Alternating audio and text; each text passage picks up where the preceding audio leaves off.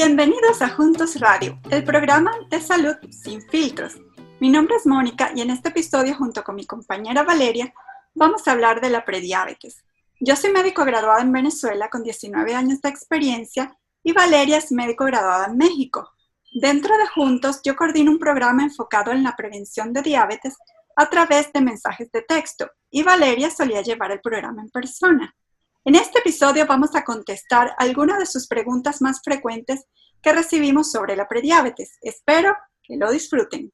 ¿Por qué no empezamos con este, hablar de qué es la prediabetes? Algunas personas tal vez piensen, bueno, a mí me acaban de diagnosticar, pero solo tengo prediabetes. Quiere decir que todavía no tengo diabetes y bueno, sin problema. ¿Qué me dices de eso? La prediabetes es una condición médica. Sí. ¿Por qué? Porque tenemos los niveles de azúcar en la sangre elevados, no tan elevados como para ser diagnosticados diabéticos tipo 2, pero estos niveles pueden dañar nuestro organismo. Sí, exactamente. Me gustaría que hablemos un poquito más de el nivel alto de azúcar que siempre dicen, ¿no? Eh, o por ejemplo de la insulina. Sabemos que algunos familiares que tal vez sean diabéticos se les inyecta insulina, que por el azúcar. ¿Qué me dices de eso? Porque de los diferentes términos. La insulina es una hormona que produce nuestro organismo por un órgano que se llama páncreas. Esta hormona lo que hace es adherirse a nuestras células para ayudar a la glucosa a entrar dentro de ella y poder darnos energía. Sí, exactamente. Entonces, a ver, la glucosa es buena cuando está dentro de las células. Para llegar a las células pasa por la sangre. Cuando se acumula en la sangre es cuando hay el problema, ¿no? Sí. Y para entrar a las células necesitamos a la hormona que es la insulina. Mónica, ¿Por qué da la prediabetes? ¿Por qué las personas que son diagnosticadas con qué está pasando en su cuerpo? ¿Por qué lo desarrollaron? Hay personas que no producen, su cuerpo no está produciendo suficiente insulina o pueden tener otro problema que produce la insulina pero su cuerpo no la está utilizando correctamente. Esto le llaman resistencia a la insulina. Sí, y por eso se acumula. Por eso se acumula eh, la glucosa en el torrente sanguíneo y eso hace que aumenten nuestros niveles de azúcar en la sangre. Sí, exactamente. Valeria, ¿qué consecuencias nos puedes traer sobre la prediabetes? Bueno, aparte de diabetes que este, la mayoría conocemos, ¿no? También nos puede dar por sí sola derrame cerebral o inclusive algún problema del corazón, alguna enfermedad del corazón. Es por eso que Mónica bien menciona, es una condición por sí sola. Ya hay problemas en nuestro cuerpo y estos nos pueden llevar a diferentes enfermedades dentro de las cuales está diabetes, pero no solo esta. Y ahora interrumpimos este episodio para escuchar un mensaje de nuestro patrocinador. En un momento regresamos. ¿Se ha dado cuenta que no todos los tratamientos nos funcionan a todos de la misma manera? Esto es porque no todas las personas son iguales. Sin embargo, la mayoría de los tratamientos no parecen ser diferentes. Antes no contábamos con la información suficiente para personalizar los tratamientos. Ahora sí, con programas como All of Us, basado en la medicina de precisión, que nos permite desarrollar tratamientos para las necesidades de cada persona. Para más información, visite la página joinallofus.org, que encontrará en las notas de este episodio. Ahora regresamos con Juntos Radio. ¿El ser latino es un factor de riesgo, Valeria? Sí, sí, el ser latino eh, por sí solo es un factor de riesgo. De hecho, tal vez alguien que esté escuchando se esté preguntando, ok, ¿y a quién aplica este, este episodio? ¿Quién necesita hacer, eh, hacerse la prueba o preguntar más con su médico acerca de, o su proveedor de salud de la enfermedad? Si eres latino, ya estás en riesgo. Ya estás en riesgo y este, está comprobado que ciertos grupos étnicos corren un riesgo mayor de desarrollar prediabetes y diabetes. Y nosotros estamos dentro de esos grupos. ¿Y qué me dices del sobrepeso?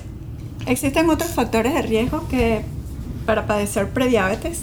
El sobrepeso es uno, pero también hay otros eh, factores de riesgo bien importantes.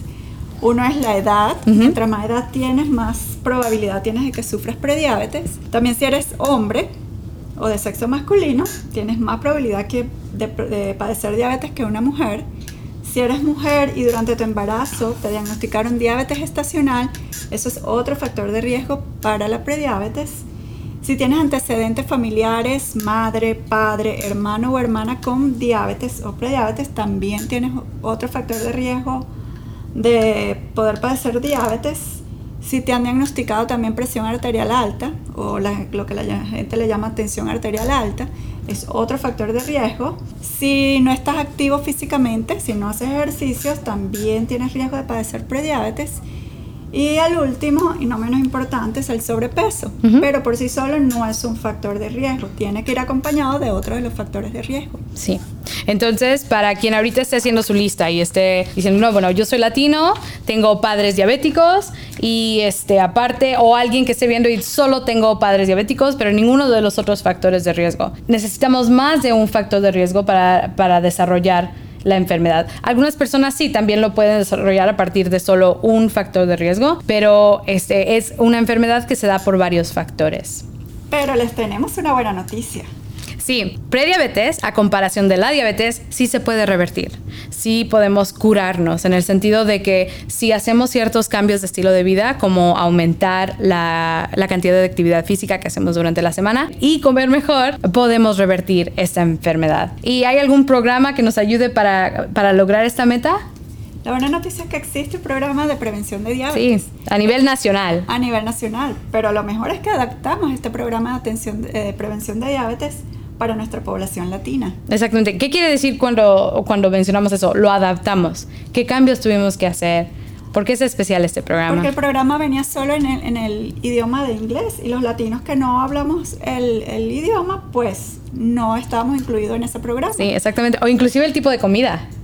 El tipo de comida te dicen, bueno, ahora come más esto, pero tal vez no son vegetales a los que estamos acostumbrados. Tal vez no incluyen vegetales que sí comemos a diario. Y este programa, aparte de, fue, de ser traducido, como dijo ella, fue modificado para incluir nuestra cultura. ¿Por qué, ¿Por qué creemos que este programa sí funciona? ¿Cómo sabemos eso? Porque han hecho muchos estudios los investigadores de nuestro país, donde la adaptación a este programa se ha visto un incremento en, en, la disminución del riesgo de padecer de diabetes. Sí, exactamente. El programa dura un año. Las personas que logran hacer estos cambios y logran la meta esencial del programa, la cual es Deben disminuir del 5 al 7% de su peso corporal y realizar actividad física al menos 150 minutos a la semana. Sí, las personas que logran este, esta meta reducen su probabilidad de desarrollar diabetes. E inclusive las personas que terminaron el programa aún 10 años después, todavía tienen la ventaja de que tienen un riesgo disminuido por esos cambios que hicieron hace más de una década. Es, es, muy buen programa. Entonces, por ejemplo, si yo peso 200 libras, ¿cuánto peso tengo que perder para lograr esta meta? Si tú pesas 200 libras, deberías de bajar el 5 al 100%, que es aproximadamente entre 10 a 14 libras de tu peso. Haciendo solo este pequeño cambio, eh, que equivale a 5 o 6 kilogramos, haciendo solo este pequeño cambio, disminuyes notablemente el riesgo de padecer de prediabetes. Exactamente, no es un cambio muy, muy grande. Y en teoría, saludablemente podemos bajar entre una libra, dos libras por semana. Y por cada libra que bajes, disminuyes tu riesgo un 13%. Sí, es, es, muy bueno el programa este, y la ventaja es que ya tenemos evidencia de, esto, de que esto funcionó. Para finalizar este episodio, nos gustaría compartir con ustedes algunos de los comentarios y experiencia compartidos por algunos de los participantes que anteriormente formaron parte del programa de prediabetes en Juntos. Este programa ha sido muy bueno. Aparte de todo es gratuito. He aprendido a cuidar mi salud y decirles a otras personas cómo pueden hacerlo. También tengo que hacer ejercicio y comer porciones de comida que antes no lo hacía. Quizás lo sabía, pero no como ahora con las clases. Ha sido muy satisfactorio y quiero ponerlo en práctica para seguir mejorando mi salud. Este programa me ha enseñado mucho a entender los problemas que causa la diabetes y a ver de otra manera mi vida. Todo lo que nos han enseñado sobre controlar la ansiedad, comer saludable y hacer ejercicio me ha ayudado mucho a cambiar mi estilo de vida. Este programa de prevención de la diabetes, yo he aprendido a leer las etiquetas de los alimentos que consumo y tratar de que sean más saludables. El programa es, es muy bonito. Al tratar de hacerlo de esa manera, así y implementando más que nada el ejercicio, me da más energía y trato de hacer cosas diferentes. Nos hemos tratado de, cumplir las metas que, que nos, nos, planteamos al empezar este programa y hemos pensado que la ayuda ha sido muy, muy buena. La verdad, a la hora de calificar este programa yo le daría un 10. Para más información sobre este programa o la prediabetes, favor de revisar las notas de este episodio, donde encontrarán más información y la de nuestras redes para contactarnos. Y les pido que se suscriban al canal, activen la campanita para que les lleguen las notificaciones y nos dejen aquí abajo sus comentarios. Si nos escuchan en Spotify, en Apple Podcast o en cualquiera de las otras plataformas del podcast, muchas gracias. Suscríbete también y déjanos las 5 estrellas y comentarios. Gracias.